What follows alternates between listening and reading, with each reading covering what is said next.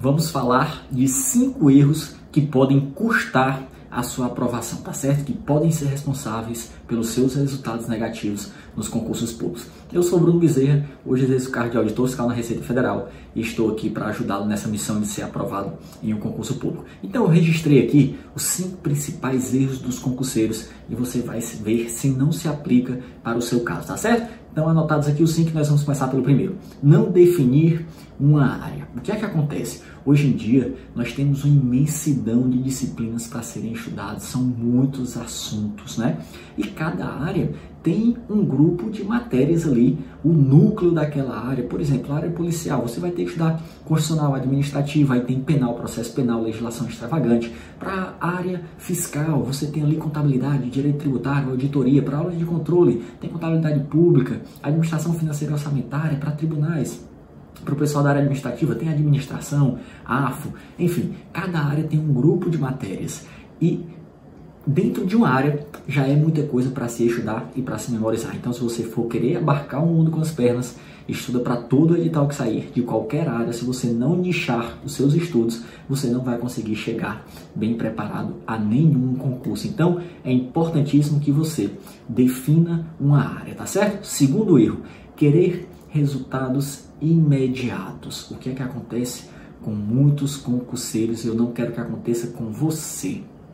Pessoal já começa a estudar querendo o resultado para ontem. E aí não faz uma preparação bem feita, estuda de qualquer forma, está sempre correndo atrás de edital, só começa os estudos no pós-edital, já quer aquele resultado imediato e nunca consegue chegar bem preparado, porque não fez um estudo sólido de base previamente, an anterior ao edital ser publicado. Muitas vezes a pessoa não estudou nem as matérias básicas ainda daquele concurso, saiu o edital e ela quer correr atrás do prejuízo, tá certo?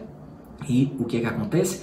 Vem uma sucessão de resultados negativos, gera frustração porque você estudou feito um louco naqueles últimos dois meses, não conseguiu o resultado positivo, acaba se desmotivando e desiste dos concursos. Então, é muito melhor fazer uma preparação pensando pelo menos no médio prazo, tá certo? Pense pelo menos no médio prazo, faça uma preparação firme, sólida, preparando suas bases para quando sair o edital, você já está ali mais da metade do caminho andado e aí sim você chegar forte para a prova, tá certo? Terceiro erro, estabelecer metas. Isso é fundamental. O que é que acontece? Geralmente você decidiu que quer estudar para concurso público, se organizou, comprou todos os materiais, mas está ali no meio do caminho sem saber se está evoluindo, muitas vezes procrastinando, sem saber se está avançando ou não, está perdido e meio desmotivado. Algo que vai te, vai te ajudar muito com isso é o que? Estabelecer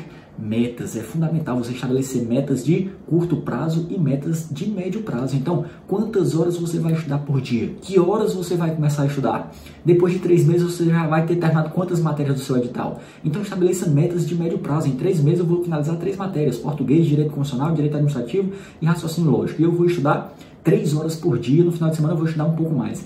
Estabelecer metas é fundamental para você sentir se está evoluindo, se está cumprindo o que você se propôs a fazer você sair daquela procrastinação, tá certo? E quando você estabelece metas também, métricas, você cria aquele senso de urgência, porque nós, seres humanos, é natural da gente, nós somos movidos pelo senso de urgência. Lembra na época da faculdade, do colégio, quando é que nós estudávamos? Na véspera da prova. Se você tiver 30 dias para fazer algo, você vai deixar para fazer no último dia. Então, no concurso público não dá certo para você estudar tudo de véspera na semana da prova.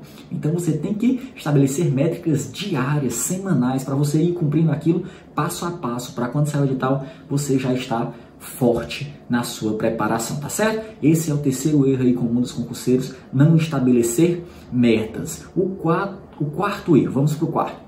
Estou consultando a cola aqui para ver os erros que eu elenquei, né? É não fazer questões em todos os momentos da sua preparação. Tem concurseiro que só quer fazer questão, ah, vou, são 15 aulas de direito constitucional para estudar. Eu vou primeiro estudar as 15 aulas, depois eu volto resolvendo questões de todas elas. Não faça isso. Assim que assim que estudar um assunto, já vai lá e resolve a questão daquele assunto. Você tem que resolver questões em todos os momentos dos seus estudos, seja no momento que você está estudando, você pode até deixar para fazer no outro dia, porque já funciona como estudo em dois momentos diferentes. mas faça questão em todos os momentos, tá certo? Na hora que você terminar de estudar um assunto, para revisar aquele assunto, você pode revisar fazendo questões. Depois de dois, três meses, você vai lá faz questões novamente sobre aqueles assuntos porque você tem que conhecer a banca, você tem que saber como é que funciona o jogo dos concursos. As, as questões vão te direcionar para as partes mais importantes da lei, para você saber o que é que cai nas provas, para você montar um bom material de revisão, para você fazer os grifos, independentemente de, quando você, de como você monte o seu material de revisão, a resolução de questões vai te ajudar em todos os aspectos. Quer ver outro aspecto? Ela vai direcionar quais são os pontos que você tem dificuldade, em quais disciplinas você tem um desempenho mais baixo. É os índices são os índices de acerto de questões que vão te dizer isso. Dentro de uma matéria, qual assunto você tem mais dificuldade?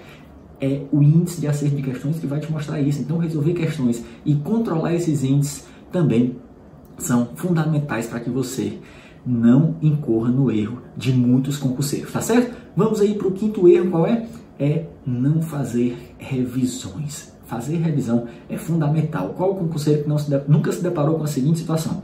Vai resolver uma questão, sabe que já estudou o assunto, mas não se lembra com profundidade suficiente para matar a questão. Por que é que ele não se lembra? Porque não revisou os assuntos, já faz muito tempo que ele estudou e não reviu. Então acaba caindo no esquecimento. Nós precisamos rever várias vezes os assuntos para que as informações sejam jogadas para a memória de longo prazo e na hora da prova a gente consiga matar a questão, tá certo?